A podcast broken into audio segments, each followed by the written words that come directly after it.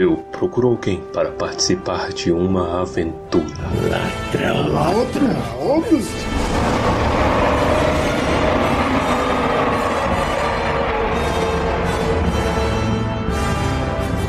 Almari, senhoritos e senhoritas. O meu nome é Pedro. Aqui é o Torres. E eu sou o Baessa. E vamos para mais um episódio de Tumba do Balim. Capítulo 3 Um breve descanso. Esse capítulo se inicia logo após o, o, primeiro grande conflito que eles enfrentaram, né? Que foram os Trolls no capítulo anterior. Eles cobrem uma grande extensão de terra, no caso entre Trollshaws e Rivendell, o que faz esse um capítulo muito descritivo, uma experiência bem diferente dos anteriores. E lembrando aqui que estamos disponibilizando um mapa da Terra-média mostrando a distância e o caminho percorrido pela comitiva. Vai lá no Insta. O capítulo ele é, como o Pedro falou, bastante descritivo é até uma degustação do que viria a ser o Senhor dos Anéis. De fato, eles estão bastante amuados porque eles perderam tudo. Eles, os cavalos têm mais comida do que eles. Então eles estão indo meio desesperançosos. O Gandalf ainda dá uma baixada de bola, falando que se eles se perderem vai ser uma merda. Então a galera ali já tá com a moral baixa. O Bilbo tá indo ali com seu pôneizinho, lembrando de casa, falando, é ali já, gente. É o burro do Shrek, né? a gente já chegou.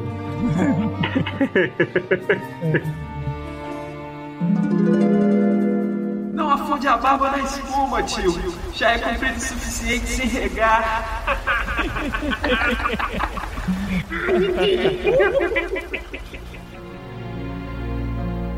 A primeira vez que as montanhas sombrias aparecem, o Bilbo ele fica um pouco chocado. Ele nunca tinha visto algo tão grande, inclusive ele chega a mencionar se aquela não é a montanha, se não é a montanha solitária que eles estão procurando. Uhum. O Balin responde que não. E é engraçado porque aqui a gente reconhece como montanhas sombrias e na verdade são as Misty Mountains. Inclusive quando eu tava olhando no mapa, bateu um pouco de dúvida aqui. Montanha enevoada, né? Seria se você fosse traduzir. É porque eu acho que faz mais sentido sombria tem um, um tom meio mal. Na tradução da música no livro é As Montanhas Nebulosas. Elas são muito relevantes, né, velho? Muita coisa acontece por ali. Se eu não me engano, ela é modelada tipo os Alpes. Tem uma galera que fala que é, geograficamente, comparativamente falando, seria tipo os Alpes lá na Europa. É, o Tolkien ele fez uma viagem para os Alpes e essa viagem inspirou fortemente as Montanhas Sombrias. A viagem continua, aparentemente seguindo para o rumo das montanhas. Na verdade, eles estão, né? E ainda tem um caminho grande depois das montanhas até a Montanha Solitária. Assim que o Bilbo questiona se aquela é a montanha,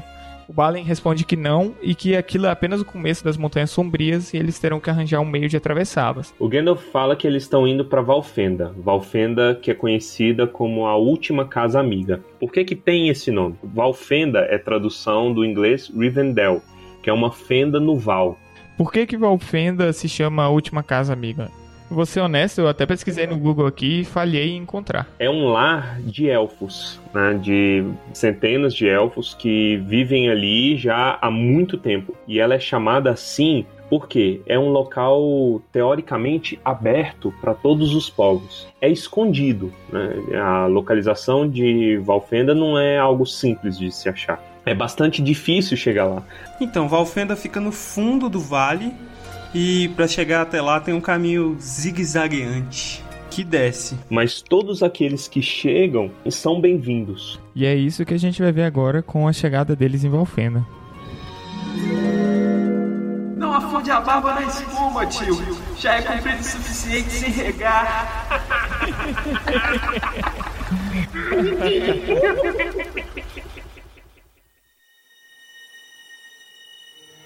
é legal a gente ver nessa chegada à Valfenda um pouco do lado Tuque despertando novamente no Bill.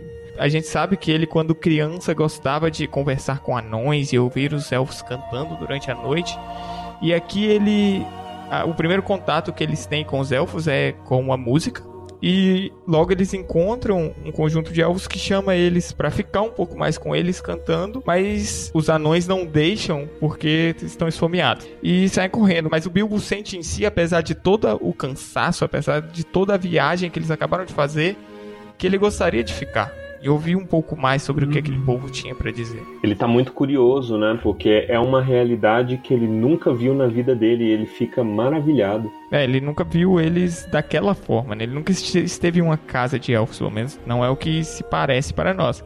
Tanto que a paixão dele se espalha para todos sempre com ele. O senhor de Valfenda se chama Elrond. Ele é um elfo muito importante. Só para colocar o contexto para o nosso ouvinte ter noção de como o Elrond é um elfo que tem história, ele nasceu no ano 532 da Primeira Era. A Segunda Era tem 3.441 anos e a Terceira Era tem 3.021 anos. Ou seja, é idade pra dedéu, maluco. Isso que ainda tem gente que é mais velha que ele. O que ele tem de anos, você não bebeu de água.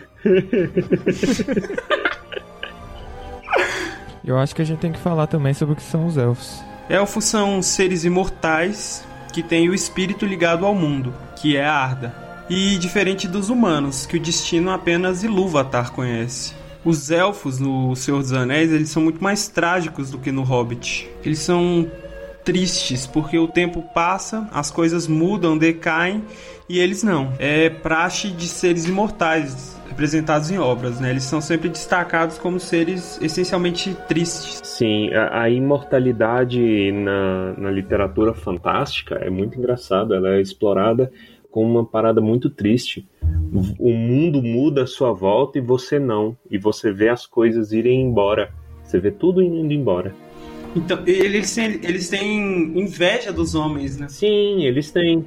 É uma bênção a, a mortalidade foi uma benção de Ilúvatar para os homens. Isso mostra a forma como eles encaram a imortalidade. Uhum justamente porque coisas perdem a graça. Eles falam da emergência dos humanos, né? Exato.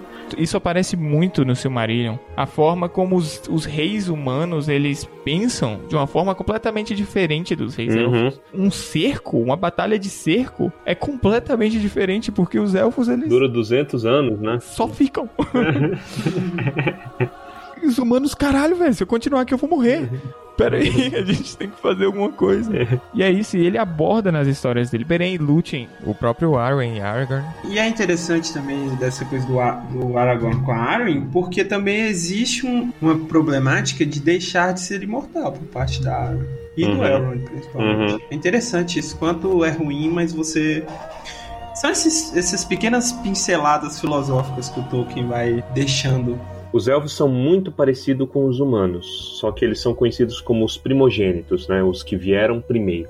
Eles foram criados primeiro na ordem da criação, sendo as primeiras criaturas inteligentes de carne e osso que o Ilúvatar, que é Deus na mitologia do Tolkien, criou. A raça dos elfos é muito mais antiga que os homens, e eles tendem a enxergar as outras criaturas, homens, anões, e uh, animais, etc., como seres inferiores. Por quê? Porque os elfos, e isso é muita, muita história para contar nesses episódios sobre Hobbit, né? Se a gente chegar a falar do Silmarillion, aí a gente aborda com mais calma, vamos dizer isso. Mas os elfos, eles conheceram uma realidade transcendente. Eles chegaram a conhecer o paraíso. No paraíso não tinha Ilúvatar, mas tinha os semideuses, que eram os Valar e os Maia. E os elfos conheceram e aprenderam com eles. E o paraíso é chamado de Aman na, no legendário do Tolkien. O tempo passa de maneira completamente diferente da Terra-média, de forma que as coisas não decaíam com tanta velocidade em Aman. As coisas não mudavam e isso para os elfos era perfeito. Então, para os elfos que vivem na Terra-média e conheceram essa realidade, conheceram o paraíso, eles sentem muita saudade de Amã. Apesar de todas essas coisas legais e de toda essa expansão do mundo élfico que a gente vai ver nos próximos livros do Tolkien, a verdade é que no Hobbit hum. eles são uma criação infantil. Então aqui a gente vê o, os elfos antes de eles se tornarem o que eles realmente são pro mundo do Tolkien. A gente vê eles cantando canções que são inviáveis pra gente pictorizar os elfos que nós vemos na TV, por exemplo. Uhum cantando. Eu, pelo menos, lendo esse capítulo, eu tive Hum. muita dificuldade em pictorizar esses elfos. Principalmente visto o fato de que eu não comecei a ler Senhor dos Anéis pelo Hobbit. Eu comecei vendo os filmes, depois eu li Hum. os livros do Senhor dos Anéis e depois eu vim pro Hobbit. Eu acho que eles são adolescentes, mesquinhos, ricos e bullies. Eles ficam falando da barba do Thorin, que o Bilbo é gordo. São as coisas meio bestas, assim. Então, o, o que eu pensei sobre isso é tipo assim, velho, não faz sentido o Tolkien escrever o, o elfo como o fodão, o cara que faz tudo poderoso, mexe com magia, etc. E depois bo- botar esse bando de animal pra ficar cantando, que nem uns frescos na floresta. do- do- Em cima da árvore apontando o dedo e rindo. É, nossa. Mas sabe o que, que eu penso? É tipo assim, é tal qual o nosso relacionamento com o cachorro. Eu tava pensando. Você, quando vê um filhotinho de cachorro, você não tende a falar. Uhum. É isso, tipo, é o elfo falando com uma criatura que ele acha fofa, né? E que é. Ele sabe que, tipo assim, ele vê como inferior a ele e que ele poderia cuidar. Ah, nossa, tão bobinho. Olha aqui, olha da árvore, não sei o quê. É tipo um, um elogio meio menosprezando a coisa. É, olha, tão bobinho, não sabe de É. nada, inocente. É por isso que eles tratam os outros assim. O, o- o elfo, ele é mais velho, né? Tipo, ele, ele se vê como o irmão mais velho. E é dever dele ensinar as coisas e tal. Aí ele enxerga os outros paus desse jeito. E os anões detestam esse, esse tipo de tratamento. Afunde a barba na espuma, tio. Já é comprido o suficiente sem regar.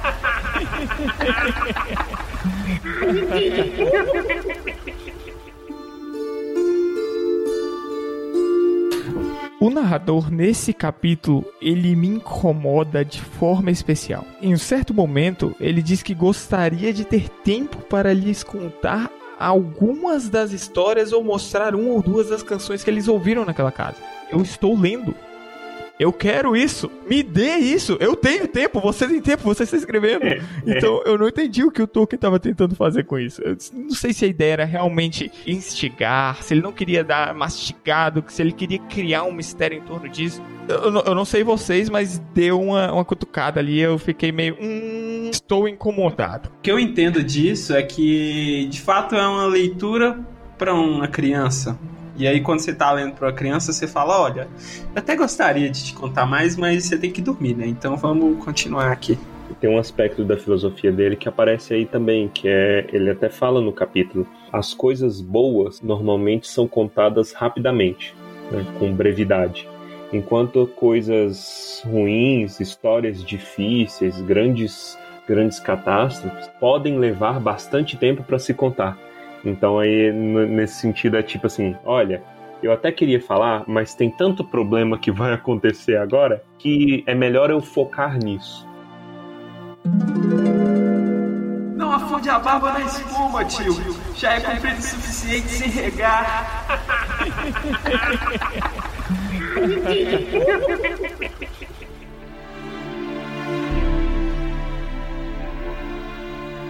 Na véspera do solstício de verão, o dia em que eles de fato iriam embora, o Elrond vai avaliar as espadas. Pra quem não sabe, o solstício de verão é o dia mais longo do ano. Pedro não sabia. Eu não sabia disso, eu não sabia o que era solstício de verão. Eu quero deixar isso. Tá aqui na pauta o que é solstício de verão. Se você tiver interesse, é quando um dos hemisférios da Terra está inclinado no ângulo em que recebe o máximo de luz solar possível.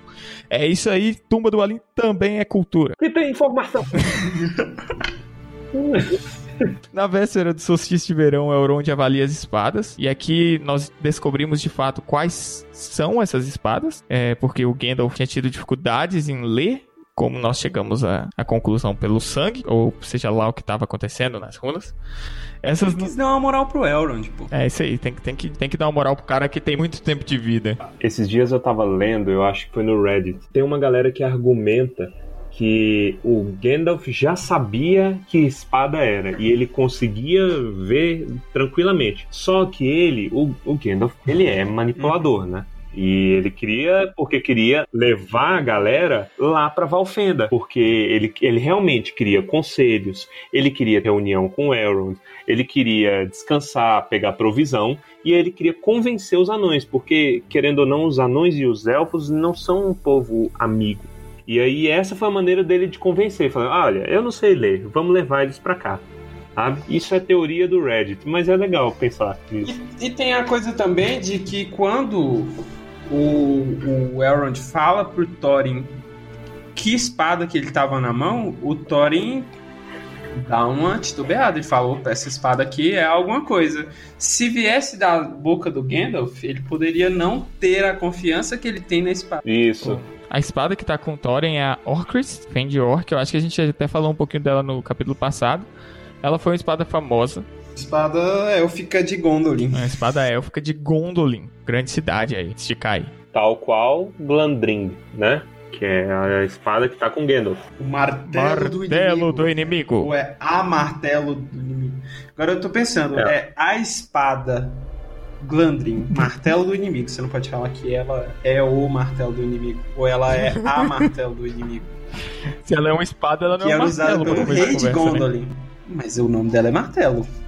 Agora, próximo gato que eu tiver, eu vou colocar o nome dele de cachorro do inimigo. Aí a pessoa vai ficar. Cachorro do inimigo. A espada do Gandalf ela era usada pelo rei de Gondolin. Glandring vem da língua dos elfos, os Sindarin. E realmente significa martelo do inimigo. Martelo do inimigo é o Sim. nome dela. Muito Então é a justo. tradução. Por quê? Não sei. Glande, vem de glande. Grande, grande. Tá distante.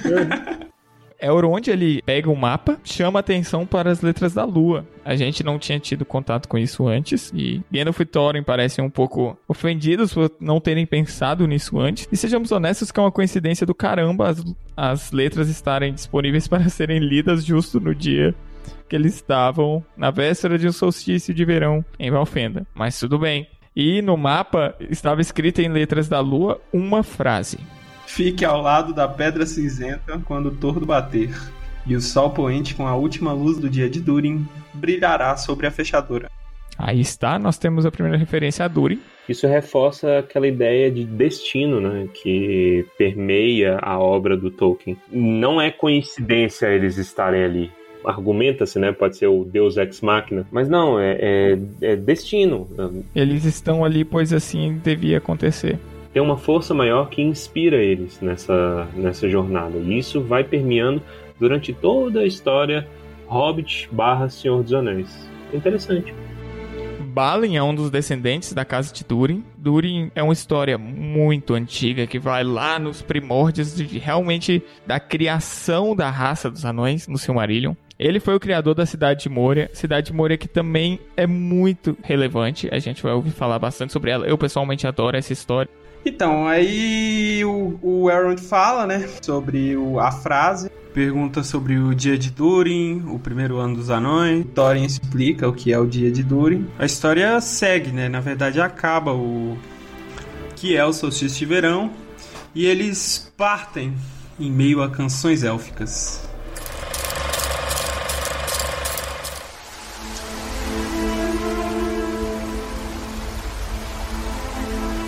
Assim, chegou o dia da véspera do solstício de verão, e eles deveriam partir outra vez com os primeiros raios de sol do dia seguinte.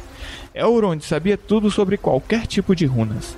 Naquele dia, examinou as espadas que tinham trazido da caverna dos Trolls e disse: Estas não foram feitas por Trolls. São espadas antigas, espadas muito antigas, dos altos elfos do oeste, meus parentes. Foram feitas em Gondolin, para as guerras contra os orcs. Devem ter vindo do tesouro de algum dragão ou pilhagem de algum orc, pois os dragões e orcs destruíram aquela cidade há muito tempo. Esta, Thorin, as runas chamam de Orcrist, Fendiorc na língua antiga de Gondolin. E esta, Gandalf, era Glamdring, martelo do inimigo, que o rei de Gondolin usava outrora. Tomem conta delas. Hum. E onde os trolls as conseguiram? Não sei dizer, mas pode-se deduzir que seus trolls andaram saqueando outros saqueadores. Ou então encontraram sobras de velhos assaltos em algum esconderijo nas montanhas antigas. Ouvi dizer que ainda há muitos tesouros escondidos nas cavernas abandonadas das minas de Moria, desde a guerra entre os orcs e os anões. Vou guardar essa espada com todo respeito. Que ela logo possa fender orcs outra vez. Um desejo que provavelmente será concedido em breve nas montanhas, hein? Mas, bem, mostre-me seu mapa. Ele pegou o mapa, examinou-o por um longo tempo e depois balançou a cabeça. Pois, se não aprovava totalmente os anões e o amor que sentiam pelo ouro, odiava dragões e sua maldade cruel, e se entristecia em lembrar a ruína da cidade de Vale e seus sinos alegres, e as margens queimadas do brilhante rio corrente. A lua reluzia num grande crescente de prata. Elrond ergueu o mapa, e a luz branca brilhou através dele. O que é isto? Há letras da lua aqui, ao lado das runas comuns que dizem: cinco pés de altura tem a porta, e três podem passar lado a lado. Hum, o que são letras da lua? Letras da lua são letras rúnicas, mas não se podem vê-las. Não quando se olha diretamente. Só podem ser vistas quando a lua brilha atrás delas. E além disso, com o tipo mais sofisticado, tem de ser uma lua da mesma forma e da mesma estação do dia em que foram escritas. Os anões as inventaram e as escreviam com penas de prata, como seus amigos mesmo podem lhe contar. Estas devem ter sido escritas numa véspera de solstício de verão, com lua crescente, muito tempo atrás. E o que dizem? Fique ao lado da pedra cinzenta quando o tordo bater, e o sol poente com a última luz do dia de Durin brilhará sobre a fechadura. Durin. Ele foi o pai dos pais da mais antiga raça de anões, os Barbas Longas, e meu primeiro ancestral. Sou seu herdeiro.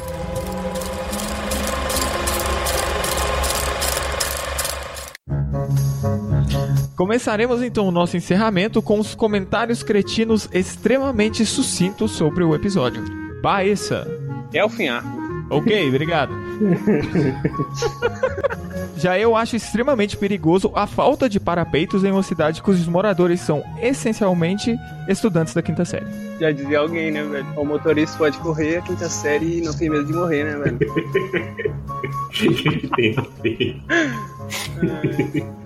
Torres, É, o Durin, eu sempre gostei muito, sabia? da, da história original dele. É, Não da música. And I won't cry yesterday. É, Não é Durin Durin?